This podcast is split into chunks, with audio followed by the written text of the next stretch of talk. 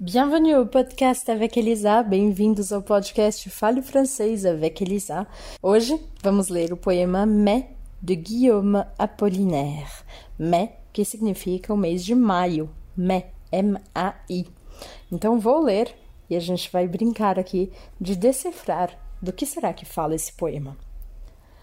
Le mai, le joli mai embarque sur le Rhin des dames regardaient du haut de la montagne.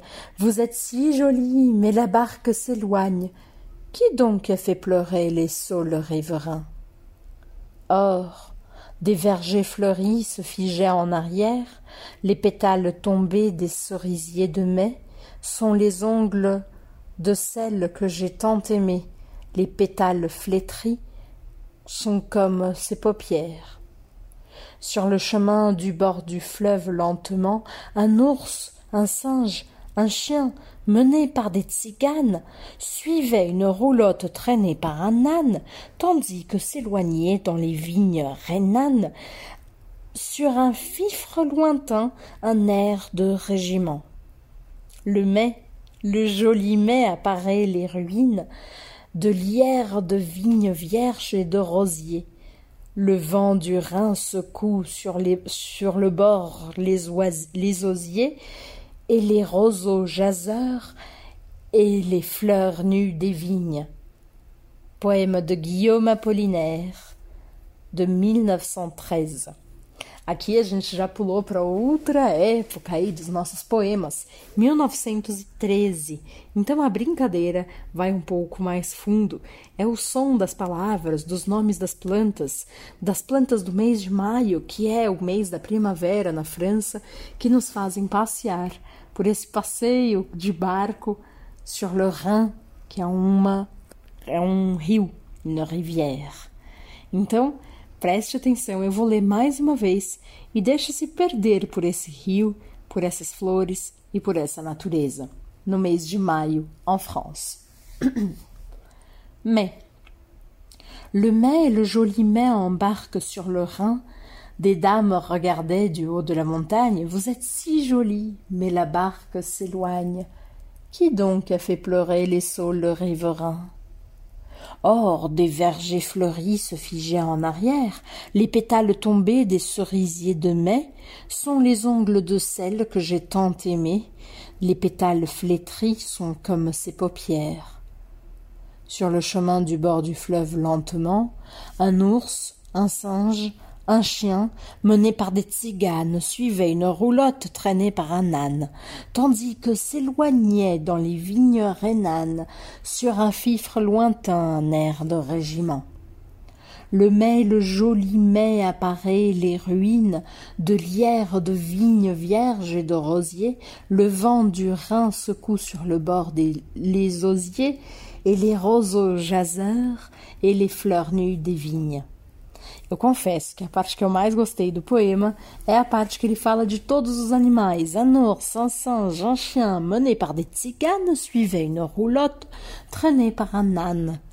E aí, do que será que fala este poema? Bom, se a gente pegar palavra por palavra, a gente com certeza vai encontrar é, o sentido das palavras, mas a gente não consegue entender de fato o poema. Então, o que eu fiz é que dessa vez eu fiz diferente. Eu vou ler para vocês uns trechos de um comentário sobre o poema Mais. Mais est le second poème de la section rhénane du recueil Alcool, publié en 1913. Ce poème autobiographique appartient au poème relatant les amours malheureuses d'Apollinaire avec Annie Clayden. Hmm, question possible. Comment le temps est-il représenté dans ce poème? Alors nous allons voir. Mais c'est un poème qui joue sur le temps. Entre passé et présent, le temps du souvenir. Le titre mais, ainsi que le début de la première et de la dernière strophe, ancre déjà le poème dans le temps. Le mai, le joli mai. Et aussi quand il dit des cerisiers de mai, le poète insiste sur la temporalité en soulignant le mois de l'année. Mais attention, l'imprécision domine quant à, quant à la date exacte. C'est ce que souligne l'alternance entre l'usage du passé et du présent au long du poème. En effet, trois temps sont employés le présent, l'imparfait et le passé composé. Le présent de narration utilisé dans la première strophe a pour effet d'actualiser un événement passé.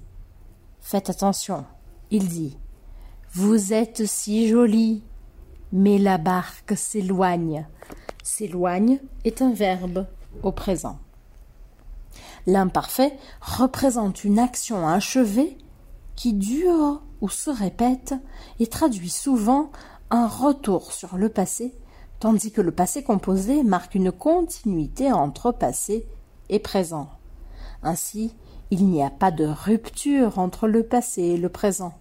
Le souvenir réactualise le passé en le faisant ressurgir dans le présent. On observe dans le poème deux aspects du temps qui s'opposent. Le temps comme passage, une continuité, un temps linéaire, et le temps comme une permanence, le temps figé, circulaire. On observe d'abord une opposition entre mouvement et fixité, connotée par les mots embarque, la barque s'éloigne, tomber, le fleuve, mener, suivait une roulotte, s'éloignait, secoue, donc tout ça qui nous montre un mouvement. Ensuite, la fuite du temps est représentée par les images du fleuve et de la roulotte. Ces deux motifs mettent en relief l'idée de ce mouvement, ce que souligne la répétition des verbes s'éloigner, par exemple. Enfin, il est important de dire qu'il y a une absence de ponctuation qui force aussi que le temps soit continu. Mais Guillaume Apollinaire évoque la fuite inéluctable du temps. Il en souligne aussi la lenteur et la monotonie. Par exemple, il dit lentement, traîner. Donc, c'est un poème qui parle probablement d'un amour impossible, il dit Des dames regardaient du haut de la montagne. Donc les dames sont très loin. Vous êtes si jolie. Le poète essaie de séduire la femme par la poésie. Il dit Vous êtes si jolie, tant aimée. Mais c'est un amour impossible. Et c'est ce qui montre quand il dit que les femmes, que ces, ces dames sont sur le haut de la montagne et que l'on s'éloigne, on s'éloigne. C'est donc un poème très mélancolique de ce poète, mais aussi qui a un peu d'humour. Voilà, je vous ai donc présenté le poème Mais d'Apollinaire. Alors j'espère que vous aurez bien aimé et à très bientôt.